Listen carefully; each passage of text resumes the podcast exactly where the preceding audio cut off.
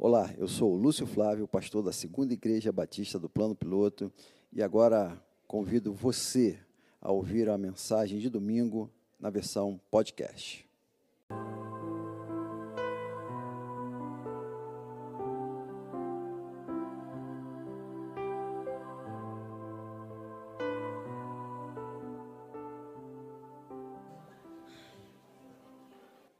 Maravilha. Queridos, nós estamos no mês da juventude e é uma honra poder saber que nós fazemos parte de uma geração em que está fazendo uma próxima geração para dar continuidade no evangelho na próxima geração. Então, é uma alegria a gente poder ouvir Deus através dos nossos jovens. É o mês da juventude e hoje está com a responsabilidade aqui Castro, nós vamos orar, pedir a Deus, já oramos por ele, temos orado pelos nossos jovens, para Deus falar o seu coração. Pedir a Deus para deixar o seu coração aí molinho, bota seu coração molinho aí, tira esse coração de pedra aí, você está aí de repente, né? Preocupado com alguma coisa, o gás que acabou, né? A conta que tem que pagar amanhã, esquece tudo isso. Vamos ouvir a voz do Senhor agora através da vida do Caixa. Pai, obrigado, ó Deus, pela tua palavra, ó Deus, pela instrumentalidade da tua palavra, ó Deus. Pedimos, ó Deus, que o Senhor use o teu servo, Gabriel, ó Deus, para nos transmitir, ó Deus, como mensageiro do Senhor nessa noite, ó Deus, a tua mensagem, a mensagem do teu trono, ó Deus, a revelação bíblica, ó Deus, para os nossos corações nós te pedimos, ó Deus, e desde já nós te agradecemos no nome de Jesus. Amém. Deus abençoe. Boa noite, amada igreja. Já convido a igreja a abrir suas Bíblias no livro de Hebreus, capítulo 11. Recebi essa missão do pastor Guilherme algumas semanas atrás. É, consultei a Melzinha, ela falou para mim assim: vamos orar. E na hora da oração, a pergunta era: faz a tua vontade, Senhor, mostra se realmente é para aceitar esse desafio. E não foi um sim, ele já deu logo a palavra que ele já tinha me dado há um tempo atrás. E cá estamos nós, né? depois de uma semana cheia de muitas lutas, de muitas adversidades, faltou voz, problema no trabalho, problema em trocentas áreas possíveis, mas como falei, aqui estamos nós e que Deus fale ao coração da igreja da mesma forma que falou comigo. Livro de Hebreus, capítulo 11, nós vamos ler do versículo 1 ao 7. A palavra de Deus diz assim: Ora, a fé é a certeza das coisas que se esperam, a convicção de fatos que não se veem. Pois pela fé os antigos obtiveram bom testemunho. Pela fé entendemos que foi o universo formado pela palavra de Deus de maneira que o visível veio a existir das coisas que não aparecem. Pela fé, Abel, Abel ofereceu a Deus mais excelente sacrifício do que Caim, pelo qual obteve testemunho de ser justo, tendo a aprovação de Deus quanto às suas ofertas. Por meio dela, também, mesmo depois de morto, ainda fala. Pela fé, Enoque foi transladado para não ver a morte, não foi achado porque Deus o transladara pois antes da sua transladação obteve testemunho de haver agradado a Deus. De fato, sem fé é impossível agradar a Deus, porquanto é necessário que aquele que se aproxima de Deus creia que ele existe e que se torna galardoador dos que o buscam. Pela fé, Noé, divinamente instruído acerca de acontecimentos que ainda não se viam, e sendo temente a Deus, aparelhou uma arca para a salvação de sua casa pela qual condenou o mundo e se tornou herdeiro da justiça que vem da fé. Esse capítulo 11 de Hebreus traz a história de homens e mulheres, e é um capítulo que é conhecido por listar os heróis da fé. A Bíblia nos traz excelentes exemplos de homens e mulheres que devem ser seguidos por nós no dia de hoje. E eu sou um pouco nerd, né? Aquela cultura nerd, né? Gosto de filmes de super-herói, quadrinhos, séries. Então, vivemos numa geração, né, de muitos filmes, né, sucessos de bilheteria que idolatram né, e aclamam atitudes heróicas. Porém, a nossa sociedade, como tem invertido alguns valores, tem começado a cultuar o outro lado, o lado dos vilões, né? E de uma forma de amenizar aqueles que eram vilões até um tempo atrás, eles mudaram o nome, né? Hoje eles são chamados de anti-heróis, né? E o conceito que procurando na internet, em alguns sites especializados nessa cultura, diz que o anti-herói é um protagonista, mas com uma moral e comportamento que geralmente associamos aos vilões. Exatamente por ser um protagonista falho, ele perturba o espectador com suas fraquezas. Por outro lado, sua simpatia o aproxima do público. Ou seja, aquilo que sempre foi errado começa a passar a mão na cabeça dele. Não, veja bem, é porque ele tem um passado, ele é mal, mas é porque aconteceu isso, isso e isso. E um exemplo recente, 2019, foi lançado aquele filme do inimigo do Batman, né, o Coringa, naquela tentativa de amenizar o que ele fez. Alguns outros desenhos né, vêm sendo trazidos também com essa temática. Então eu cresci aprendendo que aquela mulher que roubava os dálmatas, né, a Cruella, né, era má. Mas fizeram um filme né, com a temática dela que você entende, não, veja bem, ela não é tão má assim. Então a sociedade tem mudado algumas perspectivas e a visão de se enxergar a coisa. Então o meu, o meu objetivo essa noite é trazer alguns possíveis anti-heróis na Bíblia, que a gente possa analisar a vida deles, mas não para aclamar os seus feitos, mas sim aprender com o que eles fizeram de errado e aplicar na nossa vida o que nós não devemos fazer. Convido a igreja a baixar a cabeça mais uma vez e vamos orar. Senhor meu Deus, te agradecemos por essa noite, porque sentimos, Senhor, a Sua presença aqui no nosso meio, Deus. Fala os nossos corações, ó Deus, fala a Tua palavra, que eu diminua e o Senhor cresça, Deus. Essa é oração que eu te faço, em nome de Jesus, amém. Convido a igreja a abrir suas Bíblias no livro de Gênesis, capítulo 19. Nós vamos para o nosso primeiro anti-herói, na verdade, a nossa primeira anti-herói. E é muito curioso que essa nossa anti-herói não tem um nome. Ela não é citado o seu nome. Nós conhecemos apenas como a mulher de Ló. E fazendo um contexto, né, para chegar até o texto que eu vou pedir para a igreja deixar aberto, né, que é Gênesis 19, 23 a 26. Essa história conta, né, a destruição da cidade de Sodoma e Gomorra. Né? Então, no capítulo 18, versículo 20, o Senhor conversando com Abraão, diz: Disse mais o Senhor: Com efeito, o clamor de Sodoma e Gomorra tem se multiplicado e o seu pecado tem se agravado muito. Então, eram cidades onde tudo de ruim acontecia. Logo em seguida, tem uma argumentação de Abraão com Deus. Né? Abraão pergunta: Mas Deus, se tiver 40 pessoas justas lá dentro, o Senhor mesmo assim vai destruir? não destruirei. Se tiver 35, não destruirei. E vai abaixando, abaixando a quantidade, até que existe apenas um justo lá, que é Ló. E aí Deus manda alguns anjos visitarem Ló, e aqueles, como o pastor diz, né, frequentadores de EBD, lembram da história que os anjos visitam Ló, e a cidade era tão maluca, tão perturbada, que os moradores batem na porta de Ló pedindo que mostre esses dois homens que vieram para cá. Ló até fala que daria suas filhas para o povo, mas mesmo assim um povo louco queria os dois anjos, né? E Ló é avisado por esses anjos que a cidade seria destruída. E os anjos dizem, versículo 12 a 17 do capítulo 19: Então disseram os homens a Ló: Tens aqui alguém mais dos teus, genro, teus filhos, as tuas filhas, todos quanto tens na cidade, faze-os sair deste lugar. Então há o aviso, e aí nós vamos para o 23 a 26, que acontece aí a mulher de Ló. Versículo 23. Saiu o sol sobre a terra quando Ló entrou em Zoar. Então fez o Senhor chover enxofre e fogo da parte do Senhor sobre Sodoma e Gomorra, e subverteu aquelas cidades e toda a campina e todos os moradores da cidade e o que nascia na terra. E a mulher de Ló olhou para trás e converteu-se numa estátua de sal.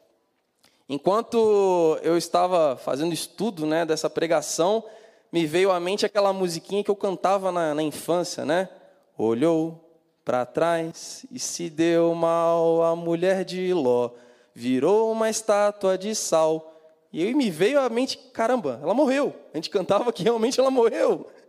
E esse foi o fim dela. E a gente poderia olhar para vários aspectos apenas nesse versículo 26 sobre o que ela fez de errada, mas, mas o que me chamou a atenção é que, mesmo diante da salvação que Deus estava dando a ela e a sua família, ela preferiu olhar para o seu passado. A sua desobediência, os anjos antes tinham falado: vai, foge e não olhem para trás. Ela vai lá, desobedece, olha para trás. Deus deu a ela e a sua família a oportunidade de serem salvos, mas ela preferiu ficar presa no seu passado. Diante desse exemplo da mulher de Ló, a gente percebe que olhar para trás nos paralisa. Ela virou uma estátua de sal, acabou. Ficar olhando para o passado faz com que a gente não veja as coisas boas que estão à nossa frente. Deus tinha dado a segunda chance para ela de ser salva, mas não. Ela preferiu olhar para trás e focar no seu passado. E por último, focar no passado leva à morte. Mais uma vez, Deus tinha dado a chance a ela de ser salva, mas não. Ela preferiu olhar para aquilo que ela tinha deixado para trás. E aqui eu não quero falar que não há coisas boas no passado, mas a questão é que por várias vezes nós preferimos ficar presos a um passado que já passou ao invés de olhar para frente, para aquilo que Deus está te, nos dando de oportunidade de prosseguir. Isso me faz lembrar da, da história do povo de Israel, que depois de ser liberto do Egito, começa a reclamar com Moisés, dizendo que estava com saudade do Egito, porque no Egito tinha cebolas, no Egito tinha melão, e eles já estavam cansados de comer uma comida que, segundo eles, era sem gosto, sem sabor, e não estavam enxergando a provisão de Deus sobre aquele povo. E é interessante que cresci na igreja, a gente vê esses versículos, né? E olha, meu Deus do céu, como eles são burros. Deus está dando a provisão, está dando a salvação, e mesmo assim eles preferem olhar para trás.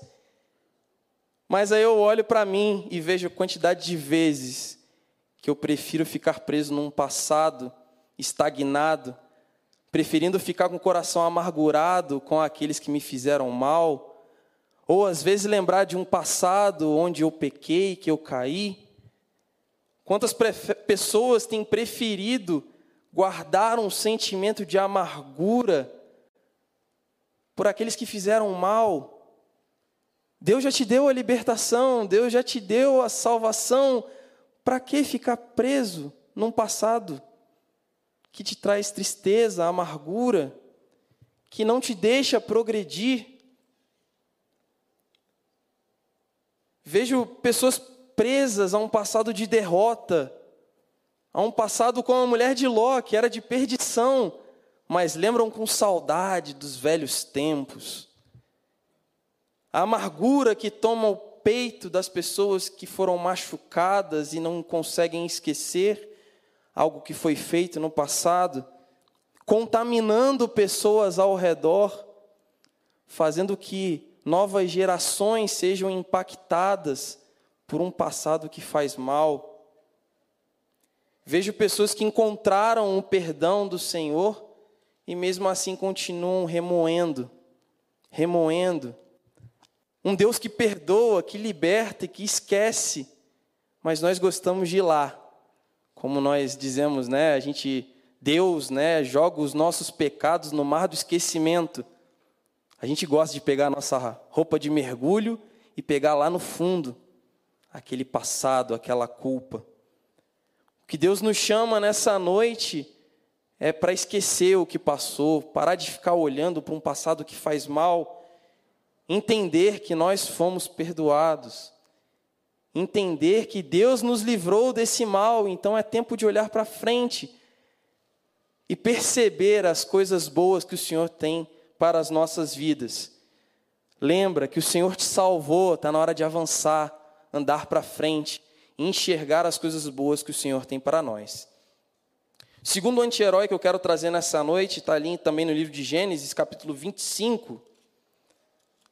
A gente vai ler do versículo 27 ao 34. Dessa vez, esse anti-herói tem um nome. E o nosso segundo anti-herói da noite é Esaú. De 20, Gênesis 25, de 27 a 34. Cresceram os meninos, Esaú saiu perito caçador, homem do campo, Jacó, porém, homem pacato, habitava em tendas. Isaac amava Esaú, porque se saboreava de sua caça, Rebeca, porém, amava Jacó. Tinha Jacó feito um cozinhado, quando, esmorecido, veio do campo Esaú e lhe disse: Peço-te que me deixes comer um pouco desse cozinhado vermelho, pois estou esmorecido. Daí chamar-se Edom. Disse Jacó: Vende-me primeiro o teu direito de primogenitura. Ele respondeu: Estou pronto de morrer, a ponto de morrer. De que me aproveitará o direito de primogenitura? Então disse Jacó: Jura-me primeiro. Ele jurou e vendeu o seu direito de primogenitura a Jacó. Deus, pois, Jacó a Esaú pão, deu, deu, pois, Jacó a Esaú pão e o cozinhado de lentilhas. Ele comeu e bebeu, levantou-se e saiu Assim desprezou Esaú o seu direito de primogenitura. Para aquela cultura, o direito de primogenitura tinha um significado muito especial. É, o primeiro filho herdaria todos os bens e todas as vantagens de liderar aquela família rumo ao futuro, rumo aos objetivos futuros.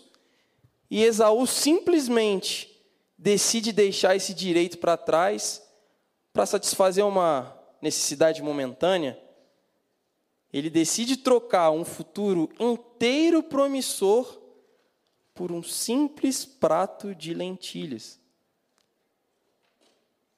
A ansiedade, a pressa, aquela necessidade de ter algo para satisfazer o agora, toma conta do coração de Esaú, que nem pensa duas vezes, prefere saciar sua fome e se alimentar com aquele prato de lentilhas. E logo em seguida, no capítulo 27, de 30 a 41, a gente vê como acaba, acabam os dias de Esaú. Capítulo 27, a partir do versículo 30. Mal acabar Isaac de abençoar a Jacó, tendo este saído da presença de Isaac, seu pai, chega Esaú, seu irmão, da sua caçada. E fez também ele uma comida saborosa e trouxe ao seu pai e lhe disse: Levanta-te, meu pai, e come da caça de teu filho, para que me abençoes. Perguntou-lhe Isaac, seu pai: Quem és tu? Sou Esaú, teu filho, o teu primogênito. Respondeu. Então estremeceu Isaac de violenta comoção e disse: Quem é, pois, aquele que apanhou a caça e me trouxe? Eu comi de tudo antes que viesses e o abençoei, e ele será abençoado. Como ouvisse Esaú tais palavras de seu pai, bradou com profunda amargor, ele disse: Abençoa-me também a mim, meu pai. Respondeu-lhe o pai: Veio teu irmão astuciosamente tomou a sua bênção. Disse Esaú: Não é com razão que se chama Jacó, pois já duas vezes me enganou, tirou-me o direito de primogenitura e agora usurpa a bênção que era minha. Disse ainda: Não reservaste, pois, bênção nenhum para mim? Então respondeu Isaque a Esaú: Eis que o constituí em teu senhor, e todos os seus irmãos lhe dei por servos. De trigo e de mosto o apercebi. Que me será dado a fazer-te agora, meu filho? Disse Esaú a seu pai: Acaso, tem, acaso tens uma única bênção, meu pai? Abençoa-me também a mim, meu pai. E levantando Esaú a voz, chorou. Então lhe respondeu Isaque, seu pai: Longe dos lugares férteis da terra será a tua habitação e sem orvalho que cai do alto. Viverás da tua espada e servirás a teu irmão. Quando, porém, te libertares, sacudirás o seu jugo da tua cerviz. Esaú decide escolher o prato de lentilhas e fica com as sobras. Uma escolha errada, movida por uma vontade momentânea, com consequências para sempre. O futuro de Esaú era certo, ele era o primogênito, ele herdaria tudo do melhor. O futuro dele era certo, ele lideraria sua família. Mas por causa da fome, uma necessidade momentânea, Esaú joga tudo fora. Esaú ficou com as sobras. E mais uma vez, né, o aluno da EBD, Gabriel, ficava falando: Meu Deus do céu, como pode ser tão burro? Tinha tudo. E quantas vezes o Gabriel prefere escolher os pratos de lentilha que o mundo dá? Quantas vezes nós recebemos ofertas que podem saciar a nossa vontade momentânea, mas uma escolha errada nos traz consequências eternas e ficamos com as sobras. Quantos de nós têm preferido seguir instintos carnais, vontades momentâneas, desobedecendo o Senhor em troca de satisfazer algo momentâneo? Quantos têm preferido o caminho mais fácil, agradando o seu instinto, a sua vontade, não esquecendo que aquela atitude pode ter consequências para sempre. A gente vê quantas pessoas né, que entraram para a política prometendo tantas coisas, com símbolo de pastor, falando que seriam diferentes, mas preferem agradar A, B, C, o partido, preferindo não escolher a Deus e agradar aos homens. Quantos nos seus trabalhos, nas suas atividades profissionais, têm preferido seguir o caminho mais fácil do suborno, do jeitinho, de aproveitar as brechas, ao invés de honrar o Senhor com aquilo que foi dado. Temos visto uma geração que tem feito de tudo pela fama, pelo dinheiro, pelas aparências, preferindo os holofotes do que a glória de Deus que é eterna. E aí o nosso segundo anti-herói nos deixa uma lição Aqueles que têm escolhido os pratos de lentilha ficam com as sobras. O nosso terceiro anti-herói está lá em Juízes. Vamos caminhar um pouquinho mais para frente. Livro de Juízes, capítulo 13. Melhor, capítulo 16. Juízes, capítulo 16. Nosso terceiro possível anti-herói é Sansão. E fazendo um resumo da vida de Sansão, Sansão foi aquele menino consagrado a Deus no ventre da sua mãe. Sua mãe era estéril, aparece o anjo e lhe diz: Você vai ter um filho, mas ele será consagrado a Deus. Mais para frente, nos capítulos 14 a 16, a gente percebe o enigma de Sansão, que é a sua força. E verifica ele ganhando várias batalhas, né, honrando o nome do Senhor, vencendo os inimigos, até que aparece uma figurinha chamada Dalila.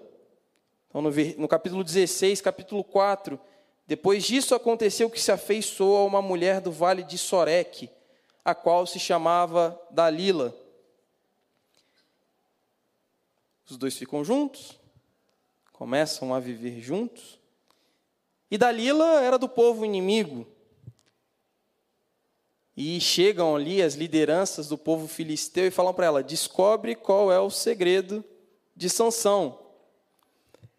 E por três vezes Dalila vai lá inquietar Sansão, me fala qual é o seu segredo, me fala qual é o seu segredo. Aí na primeira vez ele solta aquele migué, não, se você amarrar os meus me amarrar com sete tendões frescos, eu vou perder a minha força. Aí foi lá Dalila, amarrou ele, o exército lá dos filisteus estava ali esperando. Chegou no quarto, Sansão se desamarra e acaba com os filisteus. Aí Dalila vai lá, ah, mas você me enganou, me zombou, tá bom, então vou te passar o meu segredo. Meu segredo é me amarrar com cordas novas. Aí foi lá, amarrou, Sansão se libertou ali, vida que segue. Não bastasse terceira vez, me conta seu segredo, Sansão. Ele vai lá, não, você tem que tecer o meu cabelo, amarrar no pino de tear, e aí eu vou perder minhas forças. Aí foi lá, Dalila foi lá, fez tudo isso, aí ele se libertou. E aí a gente chega no versículo 15 do capítulo 16. Então ela lhe disse: Como dizes que me ama, se não está comigo o teu coração? Já três vezes zombaste de mim e ainda não me declaraste em que consiste a tua grande força. Importunando a ela todos os dias com suas palavras e molestando, apoderou-se da alma dele uma impoderência de matar. Descobriu-lhe todo o coração e lhe disse: Nunca subiu navalha à minha cabeça, porque sou nazireu de Deus desde o ventre da minha mãe. Se vier a ser raspado, ir-se-á de mim a minha força, e me enfraquecerei e serei como qualquer outro homem. Então, nessa, Sansão contou o seu verdadeiro segredo. Então, Sansão foi consagrado a Deus no ventre da sua mãe, tinha uma missão a cumprir, mas se esbarra numa Dalila. Ele se afeiçoou por ela, entregou o seu coração a ela, e contou o segredo que ele tinha para ela. Sansão era forte demais e se achava forte demais e achava que isso era suficiente para resistir às investidas de Dalila. Mas na quarta tentativa, Dalila lhe tirou o segredo porque tocou no ponto fraco. Sansão era um pouco carente, pelo que a gente percebe, apelando para o lado emocional. Mas você diz que me ama e até agora não me contou o seu segredo. E vai lá Sansão e confia nela, mesmo diante das três outras tentativas. E o interessante no versículo 20, a gente percebe aqui, disse ela: Os filisteus vêm sobre ti, Sansão. Tendo ele despertado do seu sono, disse consigo mesmo: Isso ela já tinha cortado o cabelo dele. Sairei ainda dessa vez como dantes e me livrarei, porque ela não sabia, ainda que ele não sabia, que já o Senhor se tinha retirado dele. Ou seja, ele achava que, da mesma forma que nas outras três tentativas, nessa quarta ele se daria bem, conseguiria vencer. Mas não tinha percebido que o Senhor já tinha saído dele. O que Sansão nos ensina nessa noite é que não se brinca com o pecado.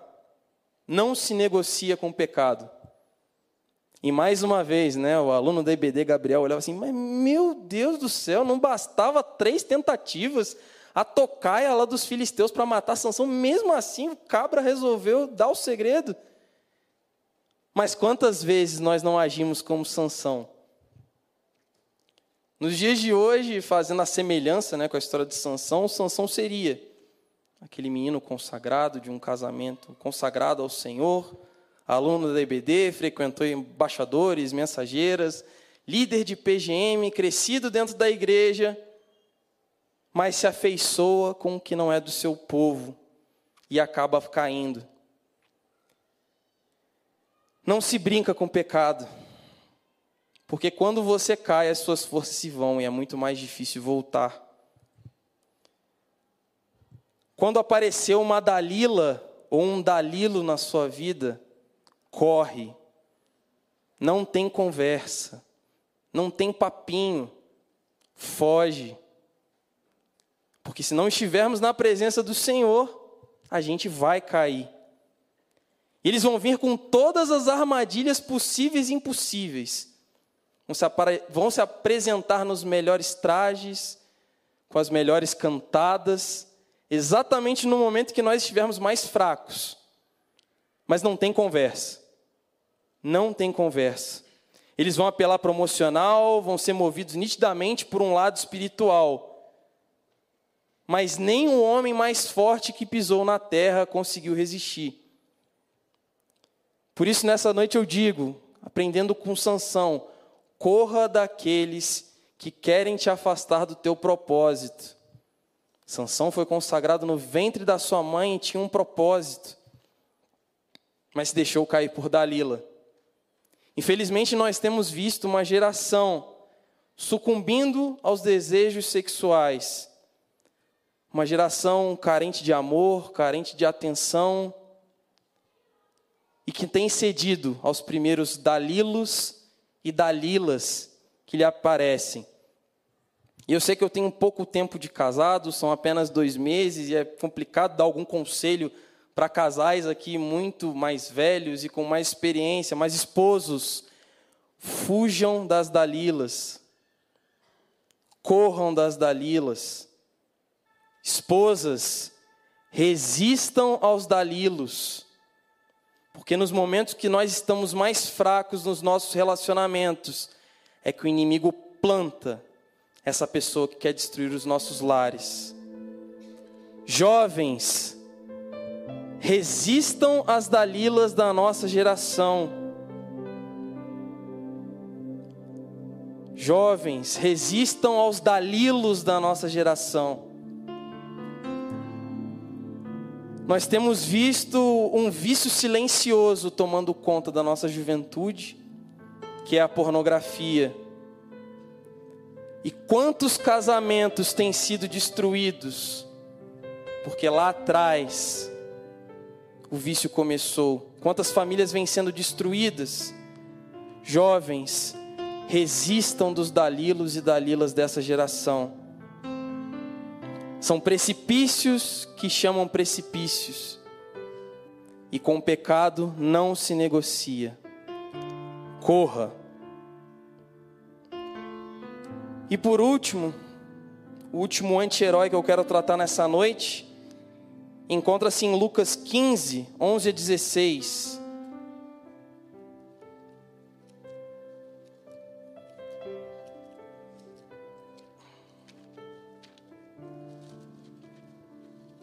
Lucas 15, de 11 a 16.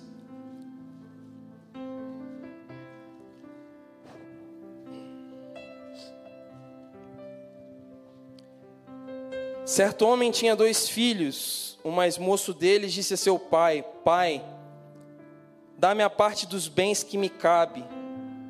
E ele lhes repartiu.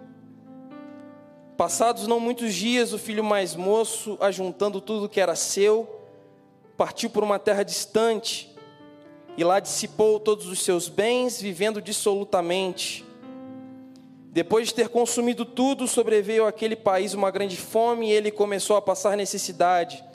Então ele foi e se agregou a um dos cidadãos daquela terra, e este o mandou para os seus campos a guardar porcos. Ali desejava ele fartar-se das alfarrobas que os porcos comiam mas ninguém lhe dava nada. Nosso último anti-herói da noite é o filho pródigo. E mais uma vez, o então o aluno da EBD, Gabriel, olhava e, meu Deus, ele tinha tudo. Era só esperar, ele herdaria tudo do pai. Mas quantas vezes eu fui o filho pródigo? Uma geração que nos, nos chama a viver o carpe diem, a aproveitar o momento, porque a vida é só uma. E quantas vezes nós não somos os filhos pródigos? Quantas vezes somos enganados por narrativas, por pensamentos, por propagandas e preferimos sair da casa do Pai para viver experiências, viver a vida. E só caímos na real quando a gente se vê no lamaçal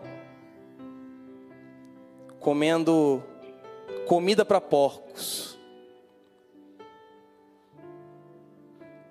Por quantas vezes eu fui o filho pródigo? Por quantas vezes, sabendo a verdade, sabendo que o meu Deus não me abandonaria, eu preferi seguir as minhas vontades e meus instintos, preferindo desobedecer. Essa canção que eu vou cantar, ela me veio exatamente num momento em que eu fui um filho pródigo.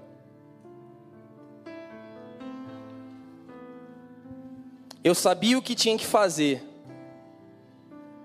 mas preferi seguir o meu instinto, a minha vontade, aquilo que vinha ao meu coração.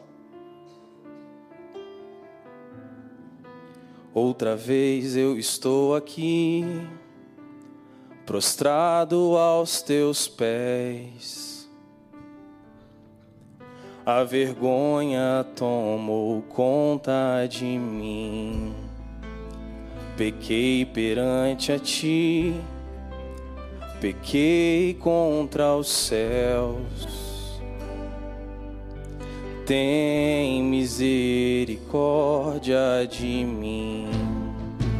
Outra vez eu estou aqui, prostrado aos teus pés. A vergonha tomou conta de mim.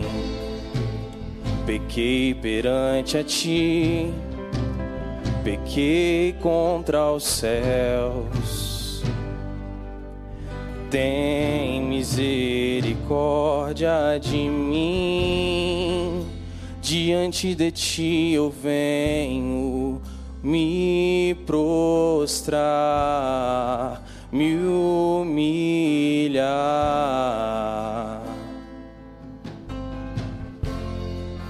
Como filho pródigo venho pedindo outra chance para recomeçar. O pródigo sou eu quando não quero escutar tua voz. O pródigo sou eu quando decido não obedecer. O pródigo sou eu quando faço as minhas vontades e não o seu querer. O filho pródigo sou eu quando sigo o meu coração. O pródigo sou eu quando alimento as minhas paixões. O pródigo sou eu quando conheço a tua verdade e não quero fazer. O filho pródigo sou eu quando não quero escutar tua voz. O pródigo sou eu quando decido não obedecer. O pródigo sou eu quando faço as minhas vontades e não o teu querer. Filho pródigo sou eu quando sigo o meu coração. O pródigo sou eu quando alimento as minhas paixões. O pródigo sou eu quando conheço a tua vontade e não quero fazer. Filho pródigo sou eu.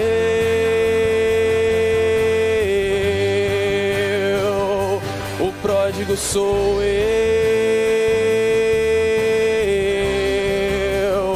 O filho pródigo sou eu.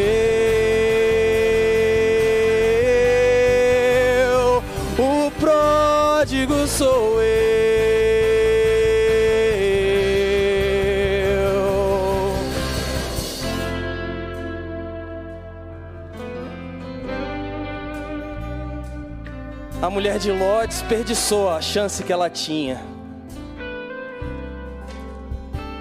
Esaú teve que se conformar com as sobras. No final, ele se reconcilia com o irmão, mas segue uma vida comum, sem seguir aquilo que era planejado para sua vida. Sansão conseguiu a sua vingança. Ele é levado para um templo dos filisteus, furam os olhos dele, mas ele clama ao Senhor, pedindo uma última chance para se vingar daqueles. E naquele momento, Deus restabelece suas forças e ele consegue matar 3 mil filisteus. Tanto que no final de Hebreus, Sansão é sim um dos considerados heróis da fé. Porque ele consegue se vingar. E o filho pródigo, vendo a sua situação, lembra como era na casa do pai, da fartura que tinha, tinha servos ao seu dispor, então ele fala: Vou voltar para casa, prefiro ser um servo na casa do meu pai, mas prefiro voltar para casa. E aí, no complemento do capítulo 15, de 21 a 24, o filho lhe disse: Pai, pequei contra o céu e diante de ti, já não sou digno de ser chamado teu filho. O pai, porém, disse aos teus servos: Trazei depressa a melhor roupa, vestiu, põe-lhe um anel no dedo e sandálias nos pés. Trazei também e matai o um novilho cevado, comamos e regozijamo-nos. Porque este meu filho estava morto e reviveu, estava perdido e foi achado. E começaram a se regozijar. Hoje é noite de voltar para casa, meus irmãos. O Pai está pronto para te receber de volta em casa. 1 João 1,9 diz que se confessarmos os nossos pecados, Ele é fiel e justo para nos perdoar e purificar de todo o mal. Eu não sei qual é o passado que está te prendendo e está fazendo você ficar parado e não olhar para frente. Eu não sei quais são os pratos de lentilha que estão sendo oferecidos para vocês. Eu não sei quem são os Dalilos e Dalilas que vêm se apresentando. Mas eu sei que hoje é a noite de confissão de pecados. Hoje é a noite de arrependimento. Não importa o que você fez, não importa o que houve de errado. O Pai está te esperando à porta, de braços abertos, de volta ao lar. Nós não merecemos, mas sim, Deus esquece o teu pecado, o teu passado, o teu erro, a sua falha, a sua transgressão, e mesmo assim, o Pai te ama, o Pai te quer em casa de novo. O Pai vai te chamar de filho outra vez. Volta para casa. Volta para casa. O Pai está disposto e de braços abertos a te receber. E mesmo assim, tu me amas, e mesmo assim, Vens correndo me abraçar, me chamando de filho outra vez.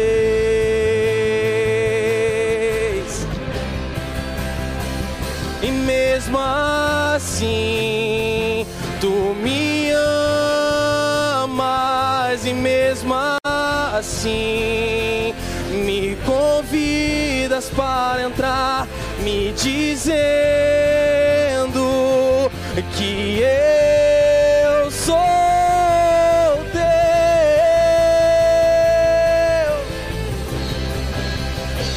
E mesmo assim, tu me amas, e mesmo assim, vens correndo me abraçar chamando de filho outra vez.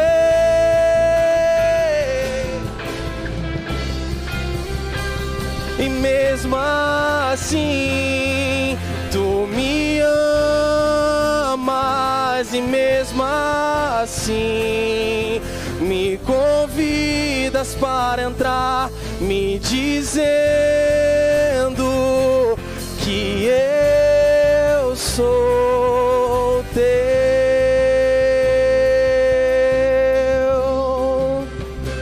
me dizendo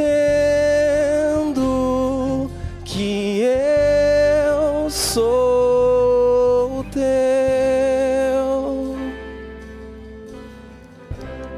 Convido você a baixar sua cabeça.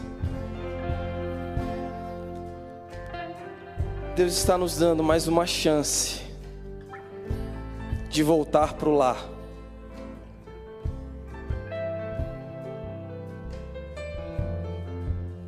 Quando Deus me deu essa canção, eu tinha acabado de pecar.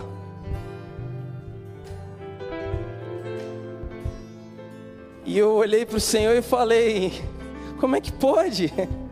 Eu acabei de te desobedecer e você está falando comigo assim dessa forma. Quem sou eu para merecer um amor assim? E Deus está nos dando segundo as chances diárias de voltar para casa. É hora de arrepender dos maus caminhos e voltar para casa. O mundo tem diversas ofertas, mas só um oferece a vida eterna, que é o Senhor. Pai, a tua igreja está aqui essa noite reunida, Senhor.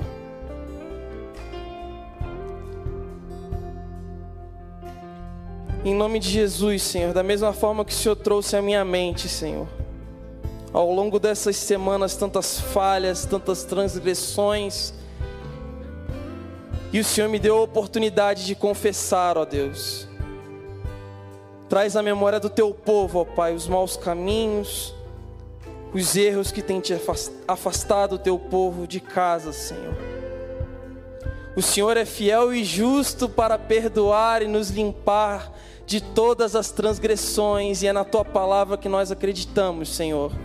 Em nome de Jesus, blinda as nossas casas, Senhor de um passado de pecados, blinda as nossas vidas, ó Pai, dos pratos de lentilha que querem nos afastar de um futuro próspero ao teu lado, Senhor.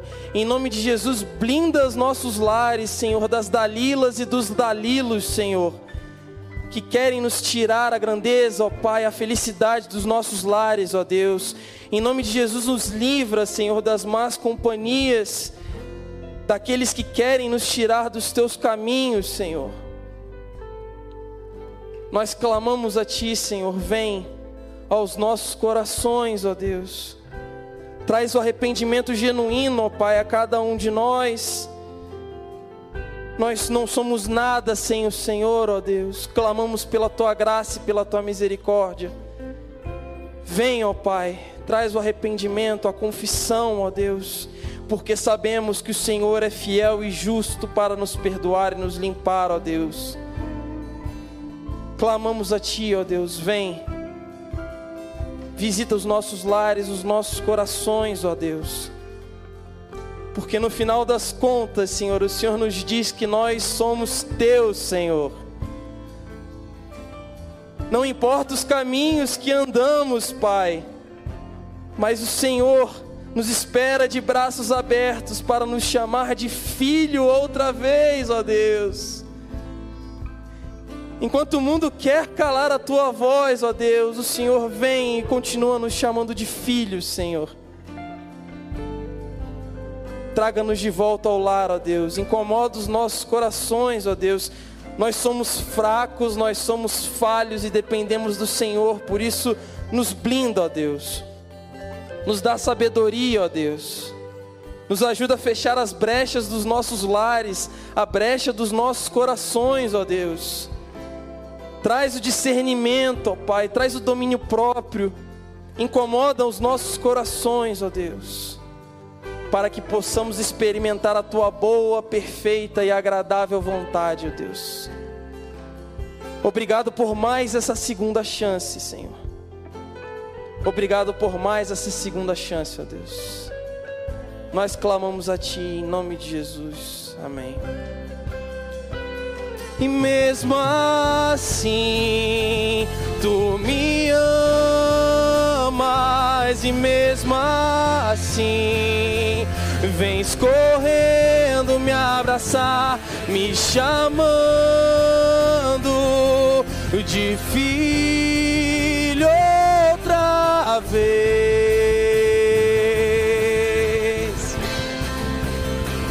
E mesmo assim,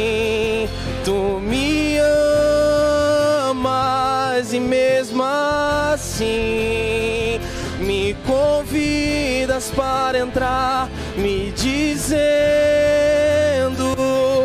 que eu sou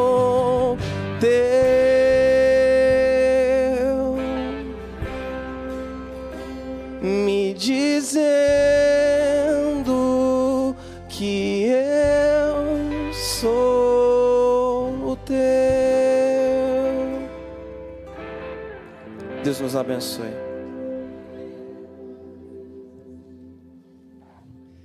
Glória a Deus, maravilha. Deus abençoe Gabriel Castro por essa palavra. Nós vamos meditar nessa palavra durante a semana no nosso pequeno grupo, hein, gente? Qual é o anti-herói aí que você está aí, não, de repente, alguma área da sua vida que precisa ser combatido? Vamos falar isso essa semana aí. Deus, obrigado, Pai, tudo que vivemos aqui. Obrigado pela oportunidade que o Senhor nos concedeu mais uma vez de te adorar, ó Deus, de ouvir a tua palavra, de falar contigo, ó Deus, e de sair daqui, ó Deus, com a convicção de que o Senhor falou conosco, Pai. Obrigado, Deus. Dá-nos uma semana abençoada, Deus. Uma semana, ó Deus, cheio da tua presença, Pai. Uma semana, ó Deus, em que nós vamos fazer a diferença nesse mundo que carece, ó Deus, do teu amor, da tua graça, do teu perdão. Usa-nos, ó Deus, lá no trabalho, na faculdade, na nossa casa, no nosso pequeno grupo. Ó Deus, em nome de Jesus, usa a nossa vida, ó Deus, durante essa semana. Pai, nós pedimos a tua bênção sobre nós. Em nome de Jesus. Que o amor de Deus Pai, que a graça salvadora de Jesus Cristo Filho, que a comunhão e as consolações do Espírito Santo de Deus, o nosso doce e eterno consolador, seja com esta igreja e com todo o povo de Deus espalhado em toda a face da terra, agora e pelos séculos dos séculos. Amém e amém. Tenham todos uma ótima semana em nome de Jesus. Aleluia.